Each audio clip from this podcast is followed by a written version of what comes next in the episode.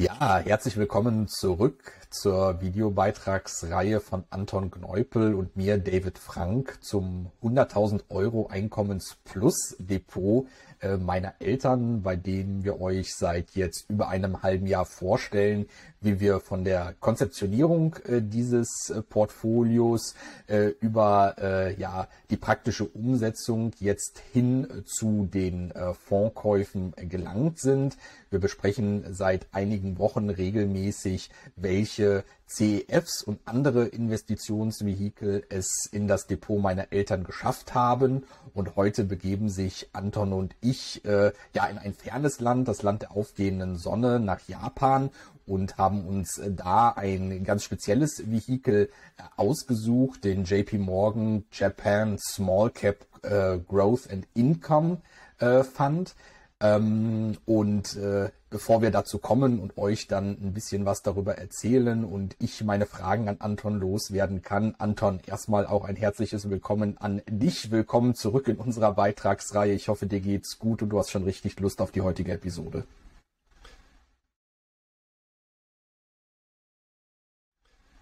Moin David, so ist es. Freut mich auch hier einen erneuten Beitrag zu einem Kauf im 100.000 Euro Einkommens-Plus-Depot einen neuen Beitrag hier mit dir zu machen. Ähm, welchen Titel wollen wir denn heute besprechen, David? Ja, wie gesagt, es geht nach Japan. Wir haben uns einen Fonds äh, des Fondshauses oder ja der Investmentbank oder wie man es bezeichnen äh, möchte von JP Morgan äh, Chase ausgesucht. Ähm, das ist ein Fonds, der sich geografisch auf das Land Japan fokussiert und da, wie der Name äh, es schon sagte, auf äh, kleine Werte äh, konzentriert. Wobei wir, glaube ich, im späteren Verlauf äh, dieses Videobeitrags noch sehen werde, dass klein äh, relativ ist, vielleicht jetzt nicht mit unserer deutschen Definition von Kleinunternehmen übereinstimmt, weil in Japan, ja, ich sag mal, eine gewisse andere Börsenkultur herrscht als bei uns in Deutschland, wo es sehr viel mehr Unternehmen gibt, die börsengelistet sind und damit das Spektrum auch größer ist. Aber bevor wir jetzt zu sehr in die Details einsteigen, äh, Anton, du vielleicht nochmal mit einem kurzen äh, Fondsprofil oder auch ein bisschen was zum Fondsmanager, mit wem wir es hier genau zu tun haben und äh, ja, so ein bisschen auch was dafür sprach, warum dieser Fonds jetzt als Ergänzung eben auch um 100.000 Euro Einkommens plus Plus-Depot meiner Eltern gelandet ist. Gerne. Also wir haben es hier grundsätzlich mit einem Fonds zu tun, der vom, ja, von der größten Bank der Welt, meine ich, aktuell betreut wird, müsste nach, nach Volumen und Marktkapitalisierung in der westlichen Welt die größte Bank überhaupt sein. Die betreut das hier mit ihrem auch hier lokalen Management-Team, dieses, äh, dieses CEF-Produkt. Auch, äh, also Du hattest es auch schon angesprochen. Äh, wir haben hier im, im Namen einen, äh, einen Small Cap Fokus. Tatsächlich der japanische Markt, äh, der japanische Aktienmarkt, der ist sehr, sehr divers, der ist deutlich breiter, also breiter und tiefer als der deutsche Aktienmarkt. Ähm, wir haben es mit einem Fonds zu tun, der die 200 größten japanischen Aktiengesellschaften ausschließt. Also der schließt so in etwa den Nikkei 225 aus. In, in etwa diese Unternehmen sind pauschal weg. Also die Sonys dieser Welt sind nicht dabei. Gleichzeitig, wir haben in Japan über 3000 börsennotierte Unternehmen. Heißt, wenn da die Top 200 weg sind, dann ist da immer noch ein sehr großes Universum.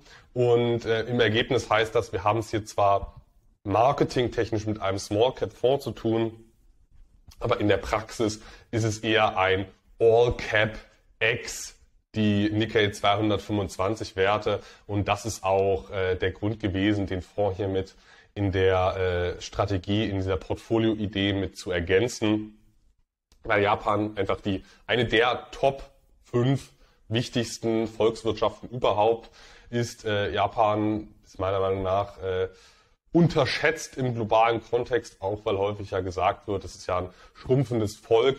Unabhängig davon, es ist ein wirtschaftlich extrem bedeutsames Land. Die Unternehmen sind global sehr, sehr bedeutsam. Und ähm, rein aus Sicht, also um dem Ganzen aus Sicht der geografischen Diversifikation gerecht zu werden, war es unsere Pflicht, hier ein Japan-Produkt mit zu ergänzen. Und ähm, mein Fokus war jetzt nicht hier gezielt Small Caps zu ergänzen, sondern All Cap zu ergänzen. Und das bietet uns der Fonds, wenn man auf die äh, genauen Gewichtungen dann schaut. Ähm, das bietet er uns auch. Und wir haben uns ja auch schon mal im Vorgespräch ausgetauscht, dass selbst wir als Nicht-Japaner äh, da unter den Top 10 Holdings Unternehmen kennen und dann kann es nicht so small capig sein, wie es der Name vielleicht andeutet. Ähm, zum Ziel des Ganzen, also der Fonds verfolgt aktuell das Ziel, eine höhere Gesamtrendite zu erwirtschaften, also aus äh, Ausschüttungen und Kursgewinnen als der äh, japanische Gesamtmarkt. Das erstmal zur Total Return Zielsetzung und daneben möchte man oder beabsichtigt man aktuell quartalsweise ein Prozent vom NAV in Bezug auf den NAV auszuschütten. Heißt, wenn man das aufs Jahr hochrechnet, jedes Quartal ein Prozent, haben wir hier eine Zielausschüttungsrendite von vier Prozent in Bezug auf den NAV. Mehr natürlich, wenn wir es unter NAV kaufen, was wir natürlich getan haben. Und ähm, sowas nennt man Level Distribution Policy, also die Ausschüttungen werden dynamisch an das NAV-Niveau angepasst, was zur Folge hat, dass der Fonds in, ähm, in ähm, ja, kurstechnisch besseren Zeiten tendenziell auch mehr Kursgewinne realisiert und ausschüttet und in kurstechnisch schwächeren Phasen ist der Anteil an den Gesamtausschüttungen bei den Dividenden deutlich höher. Also in schlechten Zeiten ist der Dividendenanteil bei den Ausschüttungen höher, in guten Zeiten ist der realisierte Kursgewinnanteil höher. Ähm, das zum grundsätzlichen Konzept und die Auswirkungen davon werden wir auch gleich nochmal bei den Historien sehen. Aber wir nehmen uns erstmal die, die Sektoraufteilung vor, würde ich sagen, David. Ja, genau. Du sprachst es ja schon an. Tatsächlich äh, hat JP Morgan Chase hier ein lokales Fondsmanagement eingesetzt. Ähm, ich glaube, eine Frau und drei Männer stehen da, äh, und zwei Männer stehen da im Vordergrund im Fondsmanagement.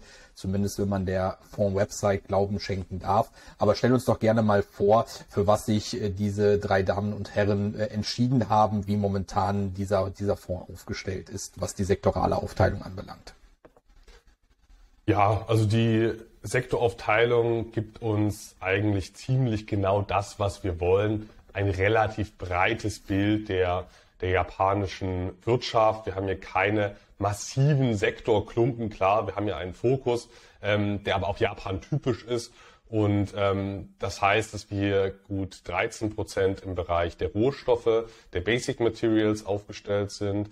Ähm, wir haben gut 10 Prozent in zyklischen Konsumunternehmen knapp 5% im Finanzsektor, gut 5% im Immobiliensektor, knapp 8% verfallen auf Telekommunikationsunternehmen.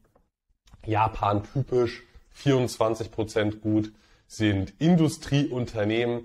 Die Japaner sind ja auch wie wir Deutschen ja, ein exportstarkes, äh, industrielastiges Völkchen, das ist auch so ein Ingenieursvölkchen wie wir Deutschen. Wir hatten es auch im Vorgespräch die Deutschen sind den Japanern gar nicht so unähnlich, ähm, was vermutlich ja auch, hattest du angesprochen, auch historisch äh, mit Parallelen zu tun hat bei den Japanern und, und uns Deutschen. Ähm, 16,4 Prozent sind im Technologiesektor veranlagt, ähm, defensiver Basiskonsumgüterbereich dann nochmal 5 Prozent, gut 10 Prozent der Gesundheitssektor und dann haben wir noch ein vernachlässigbares Prozent im Versorgerbereich.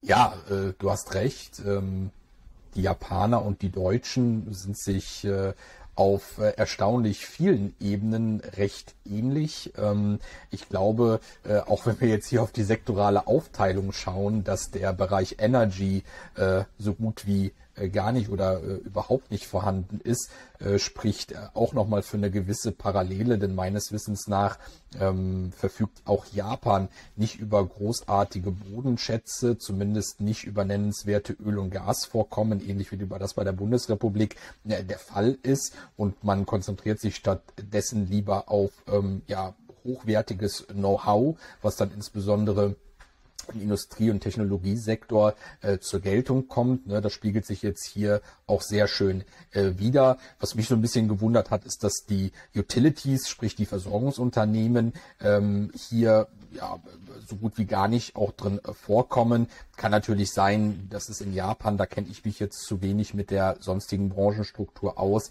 aber dass in Japan die Utilities vielleicht eher wirklich zu den großen Large Caps gehören und damit eben zu den ausgeschlossenen von dir angesprochenen Nikkei 225 Werten, dass die da eher äh, vertreten sind als jetzt hier in der sektoralen Aufteilung oder auch, dass sich das Fondsmanagement vielleicht konkret äh, gegen gegen diese Branchenkategorie entschieden hat, diese hier großartig mit zu berücksichtigen. Ich denke, das hat vor allem auch was mit der Fondsvermarktung zu tun, weil wenn man wenn man äh, Growth and Income draufschreibt, dann ist Versorger eigentlich genau das nicht. Also es ist nicht Growth, das widerspricht sich so ein bisschen. Ich glaube, es gibt durchaus ähm, ja, wachstumsstarke Versorger in Japan, aber letzten Endes, wir haben es hier mit einem Produkt zu tun, das muss veräußert werden und ein Growth-Produkt im Namen zumindest oder ein Small Cap Growth Produkt, das kauft man nicht, um sich da einen 15% Versorger ins Depot zu holen, die ja eher für niedriges Wachstum bekannt sind. Ähm, dann lass uns doch jetzt mal ganz kurz die Länderaufteilung abhandeln. Die ist zum schwierigen Part für heute. Zum schwierigen Part für heute. Die ist ganz, ganz schnell abgehakt weil äh, JP Morgan hier einen guten Job macht. Das ist ein Pure Play Japan Produkt mit 100,00 Prozent Japan Exposure. Und dann würde ich sagen, springen wir direkt mal zu den Top 10 Beteiligungen. Was grundsätzlich auffällt, ist, dass die Einzelwerte nicht so wahnsinnig hoch gewichtet sind. Das gefällt mir, das fällt mir grundsätzlich positiv auf. Also wir haben hier keine Wetten von 15, 20 Prozent des Gesamtportfolios, die da in einen Titel investiert sind, sondern es ist ein relativ breites Abbild des ähm, japanischen Aktienmarkts, ex diese Top 200 Werte. Und äh, wir hatten es auch schon angeschnitten. Äh, es ist zwar prinzipiell ein auf Small Caps marketingtechnisch ausgerichteter Fonds, aber selbst wir kennen hier den ein oder anderen Titel unter den Top 10 Holdings. Allen voran ist uns beiden ja geläufig die, die Capcom. Das ist ein japanischer Videospielehersteller. Ähm, also bei mir ist das jetzt auch schon über zehn Jahre her, dass ich das gespielt habe. Aber ähm, die Spiele wie Resident Evil oder Monster Hunter, die die bleiben einem zumindest namentlich schon im Gedächtnis und die sind auch international sehr, sehr breit, äh, sehr, sehr weit verbreitet und Capcom bringt beispielsweise 10 Milliarden Euro beziehungsweise gut eine Billionen Yen auf die Börsenwaage. Also das ist kein Kleinstunternehmen. Ähm, aber du kanntest ja, meine ich, noch einen anderen. Ja, genau. Allen voran war bei mir auch Capcom äh, bekannt, auch aus der ferneren Vergangenheit und Square Enix. Ähm, ich glaube hier auf Position 6 oder 7 auch äh, im, im Gaming-Bereich verankert als äh, Spieleentwickler ähm, der meines Wissens nach auch bei so bekannten Spieleserien wie Final Fantasy äh, mitmischt. Äh, vielleicht noch eine kleine Anekdote aus dem Privatleben hier an der Stelle erwähnt. Wir sind gerade aus dem Osterurlaub aus der Türkei zurückgekehrt und äh, meine Kinder, sechs und drei Jahre alt, konnten sich ganz dolle für das in der Hotelanlage verortete äh, Gaming Center begeistern, wo so äh, Spieleautomaten und ähnliches aufgestellt waren, wie ich selber noch aus meiner Jugend und Kindheit kenne, wo man dann irgendwie irgendwie im Simulator mit Lenkrad Autorennen spielen kann oder mit so veralteten Joysticks irgendwelche Kampfspiele. Und da ist tatsächlich auch ein Spiel von Capcom dabei gewesen. Deswegen, als ich äh, hier die Top Ten gesehen habe, musste ich ein bisschen schmunzeln, weil mich das gerade so ein bisschen an unseren Osterurlaub äh, zurückerinnert gefühlt habe. Äh, insofern da nur ein bisschen was aus dem Privatleben geplaudert. Da kam tatsächlich jetzt hier die Top Holding äh, aus dem aus dem Fonds dann auch im Privatleben drin vor. Und ein anderer Titel, den ich zumindest namentlich kannte, das war die Mitsubishi HC Capital Inc. Also mit diesem Anhängsel HC Capital Inc. Äh, hatte ich es nicht verbunden, aber das ist ein, ein Teil dieses äh, Mitsubishi-Konglomerats. Also Japan ist ja bekannt für Konglomerate, für ganz viele Unternehmen, die zusammengeschlossen sind, die eigentlich nichts miteinander zu tun haben. Und so macht dieses Mitsubishi-Konglomerat ähm, ja, eigentlich alles Mögliche, unter anderem Autos. Und das hier ist eine Leasinggesellschaft. Ähm, die, die Mitsubishi, die hat einen, äh, die war ursprünglich vor dem, vor dem Ende des Zweiten Weltkriegs war das ein auch rechtlich einheitliches äh, Konglomerat, also viele Tochtergesellschaften, die aber eingegliedert waren in eine Holding. Und jetzt ist das ein loser Verbund. Ich meine, das gibt's so in Deutschland gar nicht rechtlich, dass man zwar rechtlich eigenständig ist, aber man ist trotzdem ein Verbund an Unternehmen mit derselben Marke Mitsubishi, mit diesem selben Logo. Also ähm, Japan ist schon in vielerlei Hinsicht besonders und so eben auch in den Strukturierungsmöglichkeiten. Und so haben wir dort eben mehrere Dutzend äh, Mitsubishis mit demselben Logo. Aber das war es jetzt, denke ich, erstmal zu den Top Ten. Ja, ich glaube, wenn man sich hier die komplette äh, Holding-Struktur der Beteiligungen des Fonds anschauen würde, da würden einem wahrscheinlich auch noch mehrere dieser geläufigen japanischen Namen und, äh, unterkommen. Ich glaube auch hier allein in der Liste mit Mitsui und Sanwa sind, glaube ich, auch ganz äh, nicht ganz unbekannte Player und da werden wir würden wir wahrscheinlich dann auch noch mit äh, Honda und Kawasaki und Hitachi und wie sie alle heißen noch auf viele andere Ableger dieser großen Konglomerate stoßen, die du gerade erwähnt hattest.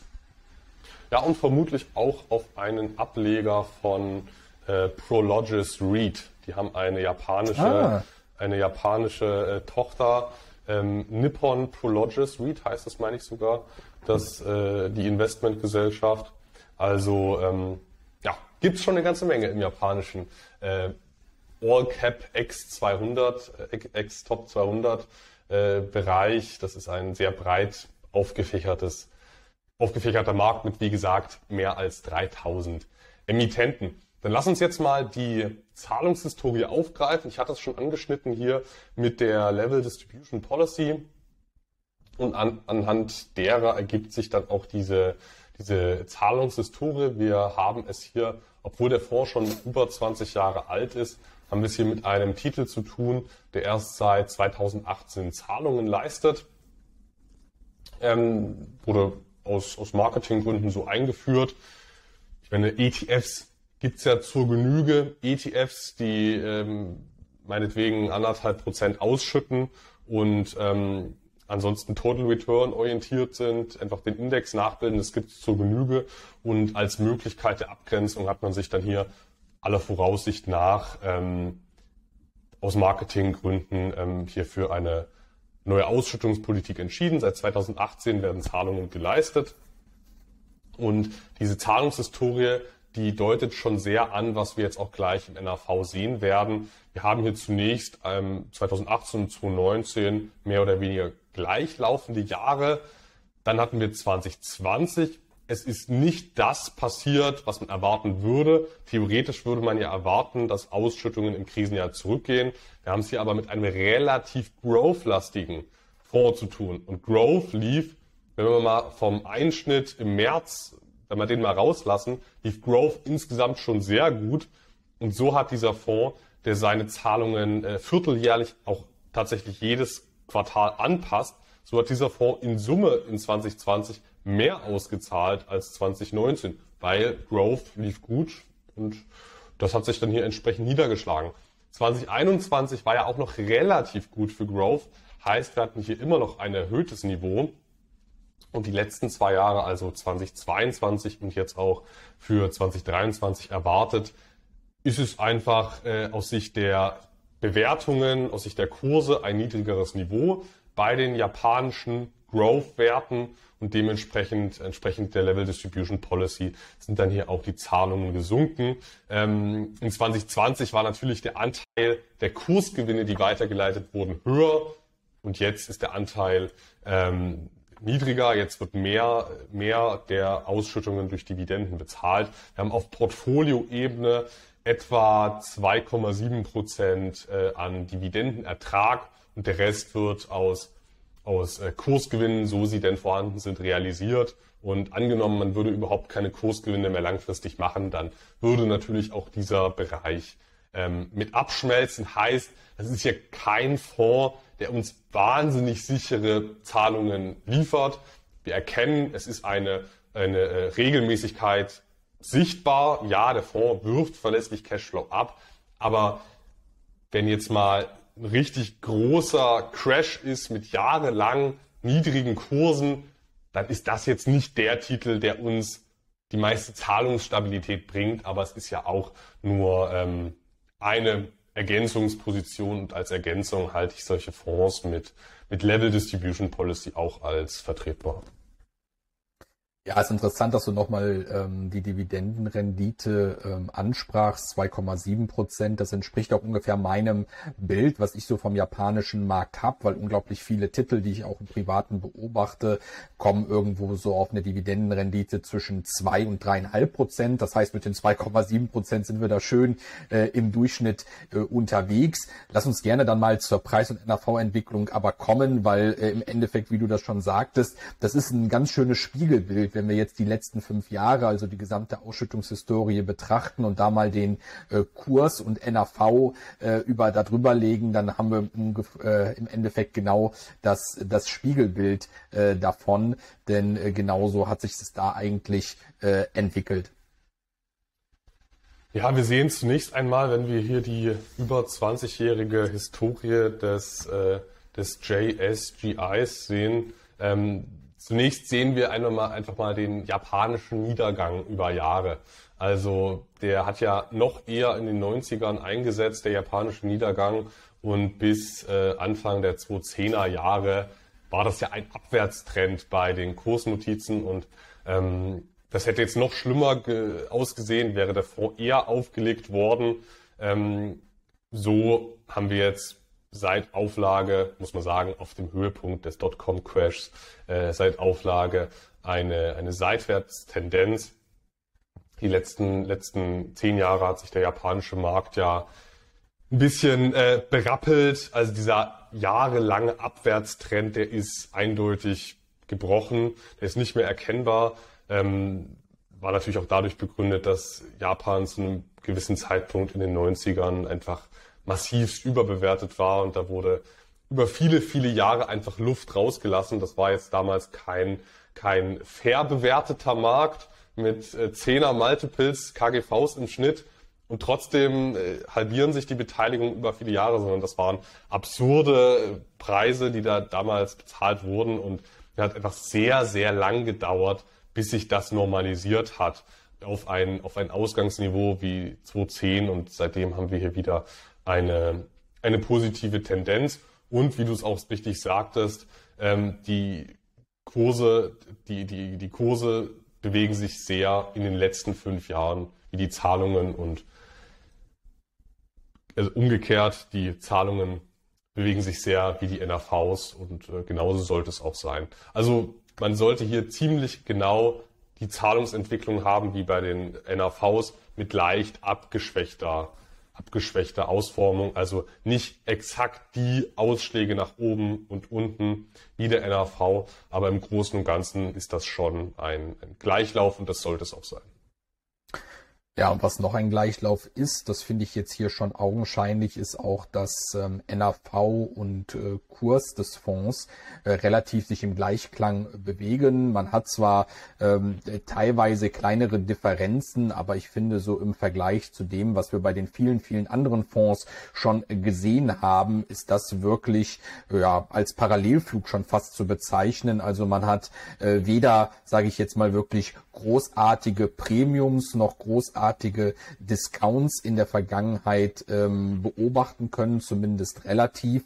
Und ähm, ich glaube auch, wenn wir uns jetzt äh, mal in Richtung des ähm, Kaufs, den meine Eltern getätigt haben, bei diesem Fonds äh, hinbewegen, wird man auch sehen, dass äh, die Ausschläge da sehr gering sind. Wir trotzdem äh, letztendlich natürlich wie immer mit einem kleinen Discount äh, zugeschlagen haben, aber dass da in den vergangenen Jahren jetzt nicht äh, großartig wirklich Ausschläge nach oben, oben oder unten zu verzeichnen waren. Ja, deine Eltern, die haben sich den JP Morgan Japan Small Cap Growth and Income PLC Fonds am 2.2.2023 in den Bestand gelegt. mit einer Zielgewichtung von 4%. Gekauft habt ihr dann 1060 Stück zu 336 Great Britain Pence. Ein Volumen war es dann unterm Strich von 3561,6 Pfund. Und ihr habt euch, also mehr oder weniger 4000 Euro, ähm, und ihr habt euch auf diesen Einstiegspreis eine Barrendite von 4,29 Prozent gesichert. Wie kann das sein? 4,29 Prozent bei einer Level Distribution Policy von 4 Prozent. Das liegt ganz einfach daran, dass ihr euch über 10 Prozent Discount hier sichern konntet. 11,63 Prozent, um genau zu sein. Und das können wir uns jetzt hier auch nochmal im 5-Jahres-Vergleich ansehen, wie da die Discount-Entwicklung ist. Also wir haben den Tiefpunkt in der Bewertung im Shutdown-Crash wie immer dasselbe Spiel. Wenn Anleger rausströmen wollen, wenn Anleger Gelder entnehmen wollen, das Fondsvolumen aber prinzipiell stabil ist, wenn der Fonds closed ist, dann ähm, ergibt das im Ergebnis einen Discount, wenn man denn verkaufen will oder muss zu dem Zeitpunkt. Ist natürlich ungünstig. Umgekehrt gab es auch zum Höhepunkt dieses, dieses äh, Tech- und Growth-Hypes ich denke, der ARC Innovation ETF ist da das Paradebeispiel, um diese Entwicklung bis äh, in 2021 zusammenzufassen. Ähm, genau in dieser Phase hatte dieser Fonds auch zumindest in den letzten fünf Jahren sein Bewertungshoch. Also wir hatten hier kurzfristig ein, ein, äh, ein Agio bei diesem Titel und das zeigt auch wieder, dass wirklich je nach Marktphase beim selben Fonds Discount und Premium sehr unterschiedlich sind. Ähm, wenn Growth beliebt ist, ist natürlich so ein Fonds besonders teuer. Dementsprechend ist auch relativ unattraktiv, dann da einzusteigen. Und ähm, wenn Growth einfach gerade mal so ja, neutral beliebt ist oder weniger beliebt, dann sind die Discounts höher. Im Vergleich der letzten fünf Jahre haben wir uns eine, eine durchschnittliche Bewertung gesichert. Das zum einen fundamental betrachtet, also wenn wir uns das Konzept ansehen, ähm, die Kosten ansehen, dann ist es eine passable Bewertung. Wir steigern damit nennenswert unsere Ausschüttungen und ähm, die abschlagsbedingte Zusatzrendite, die liegt bei 0,36 Prozent, die wir jedes Jahr generieren. Klar, der Fonds auch nicht umsonst, aber selbst nach Kosten haben wir da eine gute Ausgangslage für vernünftige Barrenditen und auch Kurspotenzial. Ja, sehr gut. Ich glaube, dann haben wir es soweit mit unserem Ausflug nach Japan abgehandelt, sind die wichtigsten Sachen durchgegangen und haben nochmal die Details des Kaufs meiner Eltern äh, besprochen. Äh, insofern, Anton, äh, herzliches Dankeschön an dich und an unsere Zuschauerinnen und Zuschauern, wie immer der Warnhinweis oder Disclaimer, dass das natürlich alles nur Sachen sind, die sich jetzt konkret auf die Vermögens- und Einkommenssituation meiner Eltern bezogen. Auch die Auswahl dieses spezifischen äh, Fonds nimmt die äh, Ideen und Gedanken, die Anton und ich heute mit euch geteilt haben, gerne für eure eigene Ideenfindung äh, mit. Ähm, Anton und ich können aber natürlich keinerlei Haft Haftung dafür übernehmen, äh, wenn ihr kauft und Kursverluste erleidet äh, oder andere Konsequenzen sich aus einem etwaigen Fondserwerb für euch daraus ergeben. Ähm, ja, Anton, hat wie immer Spaß gemacht. Ich freue mich schon auf die nächste Fondsbesprechung. Auch da wird es uns wieder relativ weit weg treiben, sogar noch ein Stückchen weiter weg von Deutschland, als es jetzt schon mit Japan äh, der Fall gewesen ist. Das soweit als kleiner Teaser schon mal für unsere Zuschauerinnen und Zuschauern. Äh, ich bedanke mich bei dir äh, ganz recht herzlich und freue mich dann schon auf unsere nächste Aufnahme. Ja, David, hat mir auch wie immer Spaß gemacht und es freut mich schon, ich freue mich schon, wenn wir dann das nächste Mal ein Investment von Down Under besprechen. Jetzt habe ich noch ein bisschen mehr geteasert und jetzt denke ich, weiß auch der Letzte, in welche Region es geht mit dem nächsten Kauf. Bis zum nächsten Mal, David. Hat mich gefreut. Mach's gut. Tschüss, Anton.